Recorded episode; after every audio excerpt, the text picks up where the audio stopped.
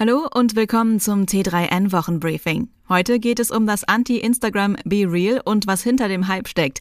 Wir sprechen über die häufigsten Fehler von Neobanken, über verärgerte IT-Admins und über die Existenz eines Multiversums. Und im Praxistipp der Woche bekommst du Ratschläge für deine Karriere in den Medien.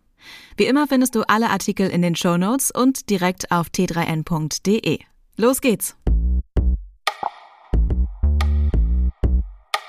Stell dir vor, du bekommst eine Push-Mitteilung von Instagram, die sagt, mach jetzt ein Foto, du hast nur zwei Minuten Zeit dafür, sonst gibt es heute keinen Content für deine FollowerInnen.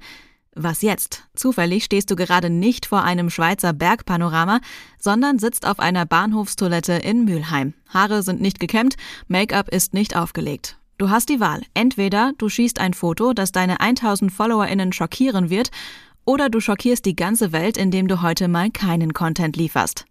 Das ist das Prinzip der Instagram-Alternative Be Real. Das Social Network aus Frankreich verspricht Authentizität.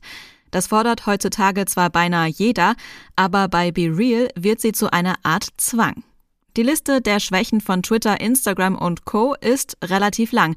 Trolle, Elon Musk, Uniformität, Elon Musk, nervige Songs, Elon Musk. Be Real ist das neueste Ding in einer Reihe von Social Networks, die es besser machen wollen.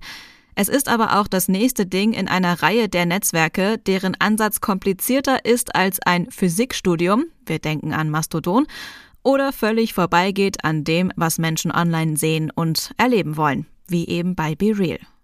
Ja, Instagram ist eine überquellende Ansammlung langweiliger Fake-Fotos, aber muss die Alternative bedeuten, dass wir uns künftig den noch langweiligeren Alltag anderer Leute anschauen? Was hinter dem Prinzip steckt und ob es wirklich eine Instagram-Alternative ist, liest du bei T3N. Weltweit schießen Neobanken wie Pilze aus dem Boden. Auch in Deutschland wächst die Zahl der Player, die meist mit App-basierten Services um NutzerInnen werben. Der Bedarf scheint da zu sein. Eine Studie zeigt jetzt aber, dass nur zwei der 25 größten Neobanken weltweit profitabel arbeiten.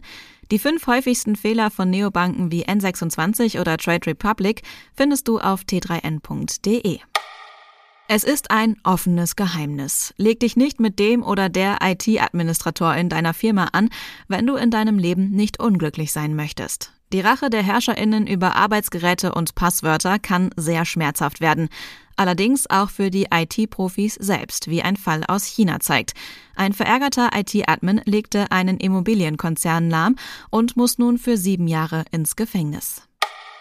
Paralleluniversen sind nicht nur eine Möglichkeit von Disney, die Marvel-Stories weiter auszuquetschen, auch unter PhysikerInnen wird die Existenz eines Multiversums kontrovers diskutiert. In diese Kerbe schlägt nun eine Studie der Universität Maryland. Zwei Wissenschaftlerinnen haben in einem Experiment zufällig bemerkt, dass in zwei übereinanderliegenden Kohlenstoffgraphen besondere Energieverhältnisse herrschen, die sich wiederholen, wie viele kleine Universen. Was das bedeutet, liest du auf t3n.de. 70.000 Menschen haben die OMR in Hamburg zu einer riesigen Businessparty gemacht. Einer davon war Armin Rott. Er ist Professor an der Universität Hamburg und der Hamburg Media School und OMR-Gründer Philipp Westermeier war einer seiner Studenten. Im Praxistipp der Woche bekommst du sieben Ratschläge für deine Karriere in den Medien von Gründungsvater Armin Rott. Das war das T3N Wochenbriefing. Hab eine gute Woche und bis zum nächsten Mal.